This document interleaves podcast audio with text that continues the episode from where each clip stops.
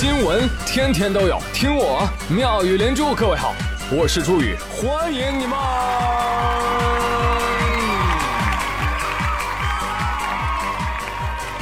谢谢谢谢谢谢各位的收听啦！开学季，家长操碎了心，有的小孩不愿意上学啊，或者不愿意去幼儿园，你说咋办呢？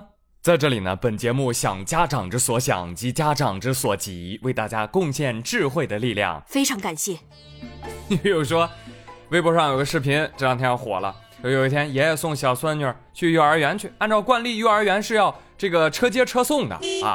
在这个接送点呢，这个老师都在等孩子啊，大老远就看到爷爷来了，没看到小孙女。哎，大叔，您家孩子呢？啊，呃，在这儿呢。说着呢，爷爷把背上一蛇皮口袋放地上了。来来来，出来吧。爷爷，我是谁？我在哪儿？我是亲生的吗？我不要去。怪谁？谁让你不愿意上学啊？哎呦，孙女都哭死了，周围人笑到不行。这还用求心理阴影面积吗？这不用求了，这整个全身都是阴影。你说小姑娘，你反抗有什么用啊？你再反抗，你还是要接受九年义务教育。你看看我们这些成人这么优秀，那不都是九年义务教育培养出来的吗？这就对了，还是要上学啊！哎，先别走，爷爷有两句话想跟你说。爷爷说：“孩子一定要记住，学而不思则罔，思而不学则殆。”你不想上学，你就吃我一蛇皮口袋。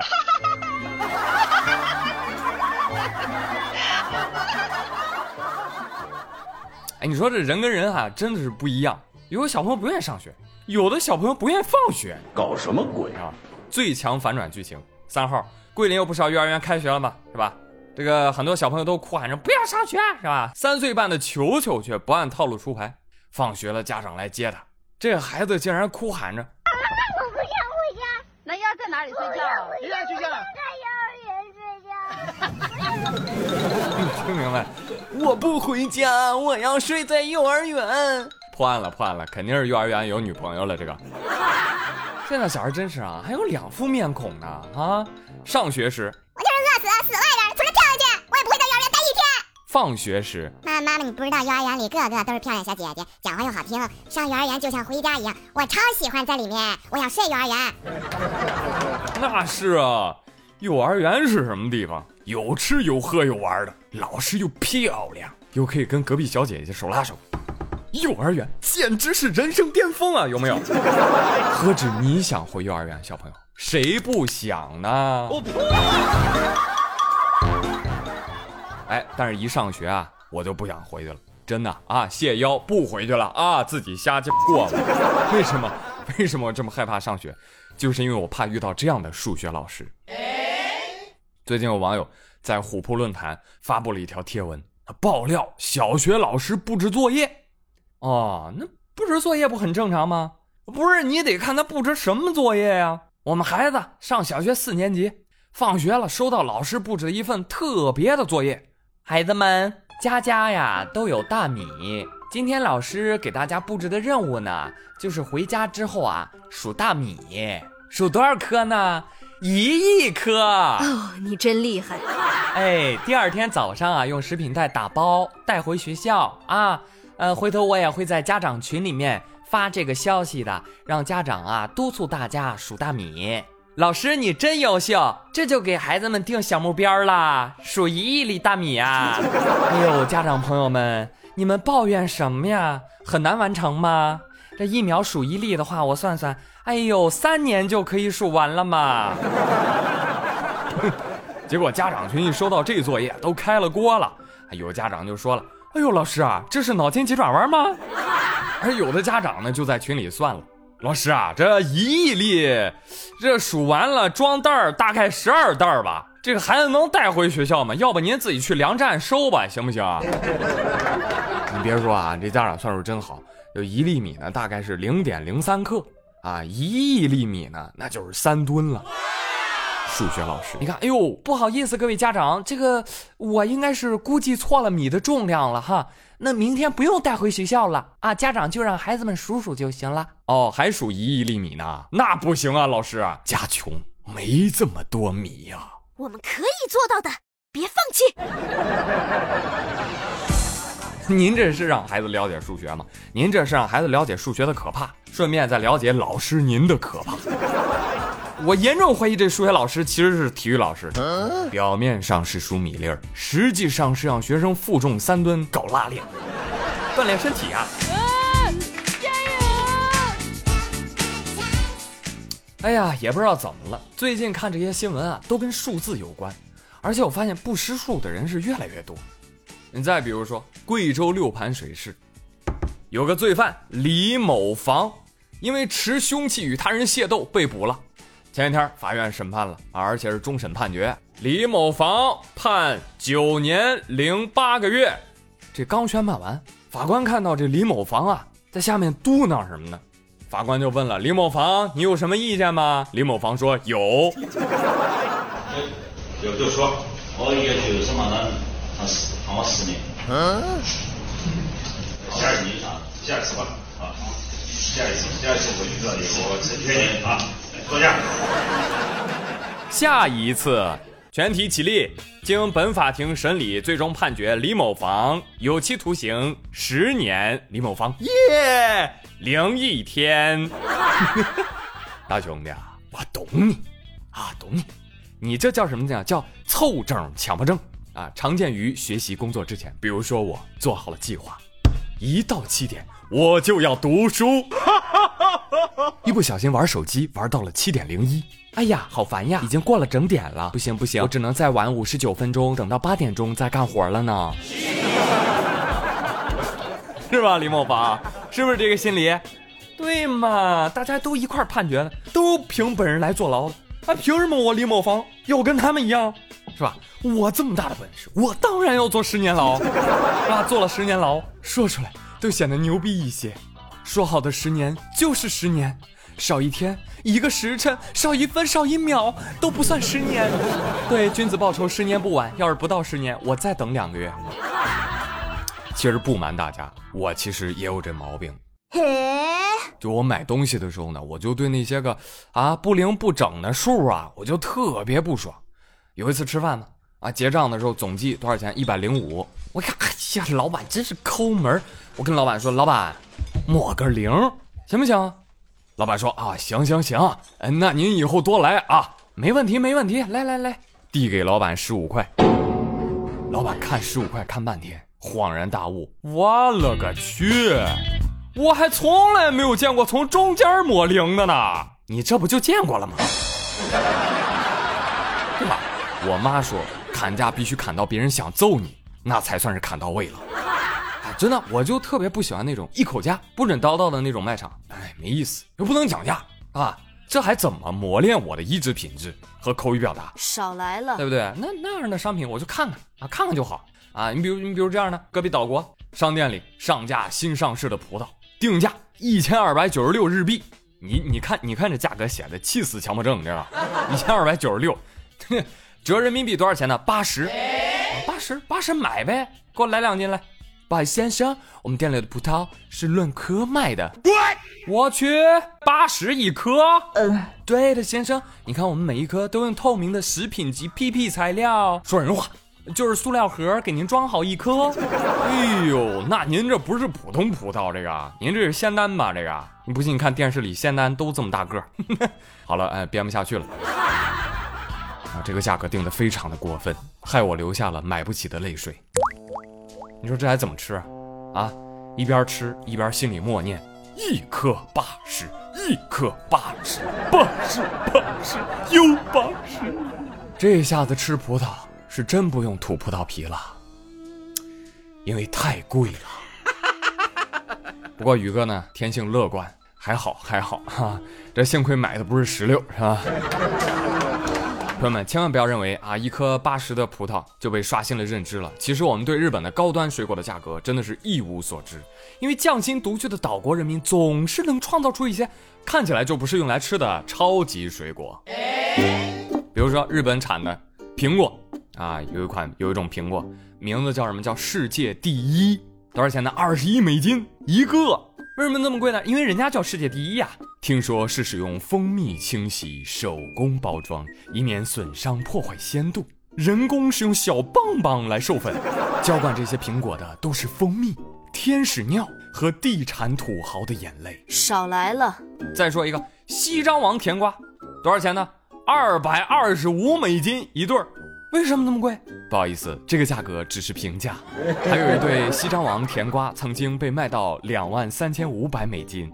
这个瓜呢，出自北海道。这个杂种啊，不，这个杂交品种呢，呃，由于甜味比例啊是相当的合适，味道绝佳啊，在温室当中生长。为了防止阳光把它晒伤了，有朋友说涂防晒霜不对，他要戴帽子。哎，我的小可爱皇冠给你戴。继续走起，秃顶杆儿。啊嘞，不不是你那个秃顶啊，是是那个它那个顶部是凸起的，所以叫秃顶杆儿。价格多少钱呢？七十九美金六个。为什么那么贵？口感好啊！听说一口咬下去的时候会觉得很硬，但是很快它会在你的嘴里融化开来，对吧？像德芙一样尽享丝袜。也是杂交品种，是柑橘跟橙子的杂交啊，但是比那个橙子和柑橘呢看起来更大，也更甜。它首次进入到美国的加州销售的时候呢，哎，用的名字是什么？相扑，特别形象啊。还有呢。日本有一种黑皮西瓜，价格一百二十一美金。人家那西瓜可不是天天地头卖啊，人家可是有一专门的旗舰店。这种黑皮西瓜据说有一种特殊的甜味儿，年产量就一百个，而其中最贵的一个呢，重十七磅。二零零八年的时候拍卖多少钱？六千一百美金。这叫什么？西瓜中的战斗瓜。啊，听着都想吃啊，但贫穷使我闭嘴。屈服吧。说到这个瓜呀，大家都喜欢吃，水果之王嘛，夏日佳品。但问题是，这瓜该怎么吃啊？或者说该在什么场合吃很重要，吃不好就悲剧了。九月四号啊，郑州财经学院新生军训正在进行，结果呢，就看到几位学长学姐大摇大摆的拿着冰镇西瓜。冰可乐在军训的新生队伍前呢，大摇大摆的走过，一边走一边吃，一边吃一边吧嘴儿。忍你到现在了，这是调皮吗？这个，这就是邪恶啊！我劝你善良，都是一个学校的，何必做这么绝呢？是不是？日后还要不要追学弟学妹了？嗯，很抱歉。后来呢，有消息说，说不到一天就被他们校领导给发现了。校领导说，呃，这么喜欢来军训，那就一起吧。天降正义。痛快！看到了没有？这就是吃瓜群众的下场。小马，干得好！朕恶者之心，扬善者之德。呃，不过说实话，他们确实干了我想干，确实没敢干的事儿啊，而且还受到了我一直脑补的惩罚。这个新闻引起极度舒心。怎么说呢？就是出来混，迟早是要还的。你的骚终究会闪到你的腰，正义或许会迟到，但一定不会缺席。你每次都这么说，但是大家呢也别急着乐哈，呃，因为现在的瓜真的不敢乱吃啊，已经跟不上反转的速度了。然而事实上呢，并非如此。记者从郑州财经学院了解到啊，当时这几名学长学姐是受到学校的指派，没想到背后还有终极大 boss。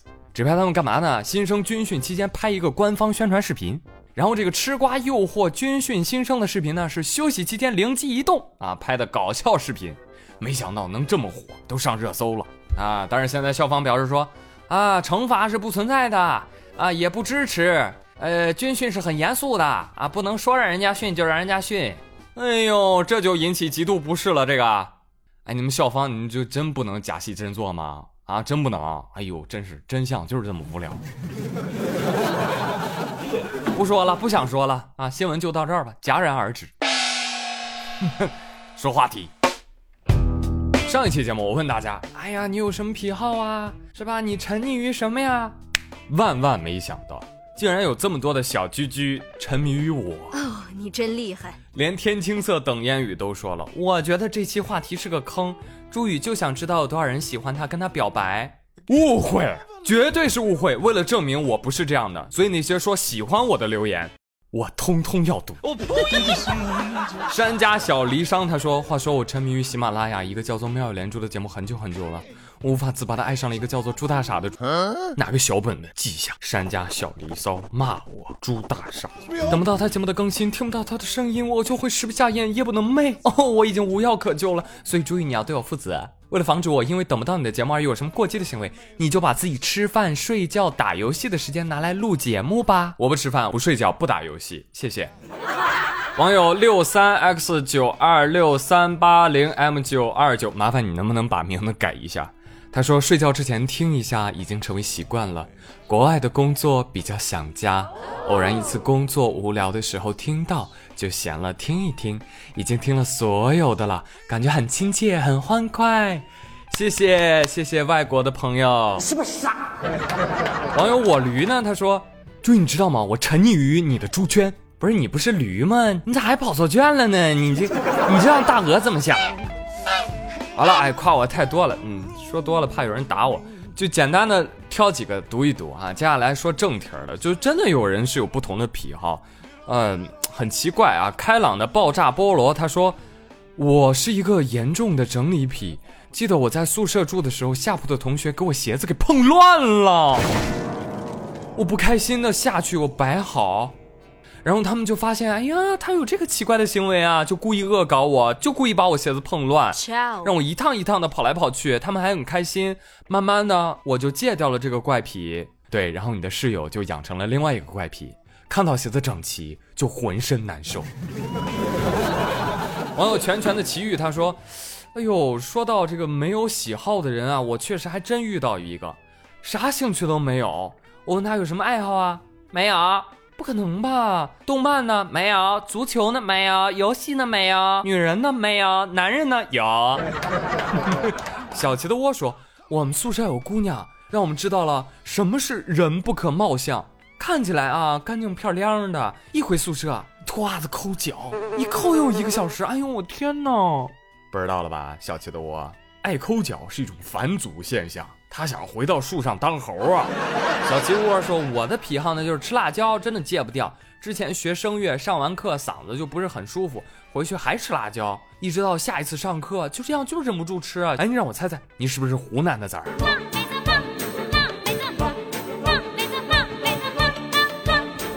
网友猫喵喵他说：“要说癖好呢，当然是吸猫啦。最近家里的猫大概二十来斤吧，趁它睡觉的时候翻肚皮，抱住它的爪爪，埋头，预备备，吸，啊，狂吸，吸变形，啊，爽。”猫猫说：“哇，你好变态呀！但是我喜欢。”百年孤独说：“呃，我呢就比较普通了，我就是沉迷女色不能自拔。朋友，百度戒色吧了解一下。”子昌说啊，说到这个话题，我沉迷的东西可厉害了，说来吓死你们了。亚洲四大邪术之一 PS，对，就是 PS 技术，你知道吗？宇哥，我 PS 专攻人像修图哦。我刚开始会修图的那会儿啊，走火入魔啊，看到对面跟我说话的人脸上有痘啊、脏点啊什么的，我就想把它修掉。看到胖子，我就想怎么把他修瘦；看到马路上有条裂缝，我就把它修，我就想把它修掉。等等等等，反正我看到一切碍眼的事情，在我的脑海里都会形成一幅图片，然后把它放进 PS 里面搞一搞。嘿嘿嘿，现在我已经玩了数载了，大部分的时间呢都是吃饭、睡觉、打豆豆，剩下的就是修图。朋友看到我头像了吧？给我修一下，发到猪圈里。明天这个时候，我要看到狂拽酷炫炸天的那种。好了好了，今天的话题就说到这里吧。那今天呢？今天没有话题因为我刚跟媳妇吵架了心情特别的不好能录这期节目都已经是奇迹了。好了朋友们我不开心但是我还要祝你们开心好吗？周末愉快我去吵架了给我祈祷吧希望我能活下来更周一的节目再见。别惹我打爆你。Tell me.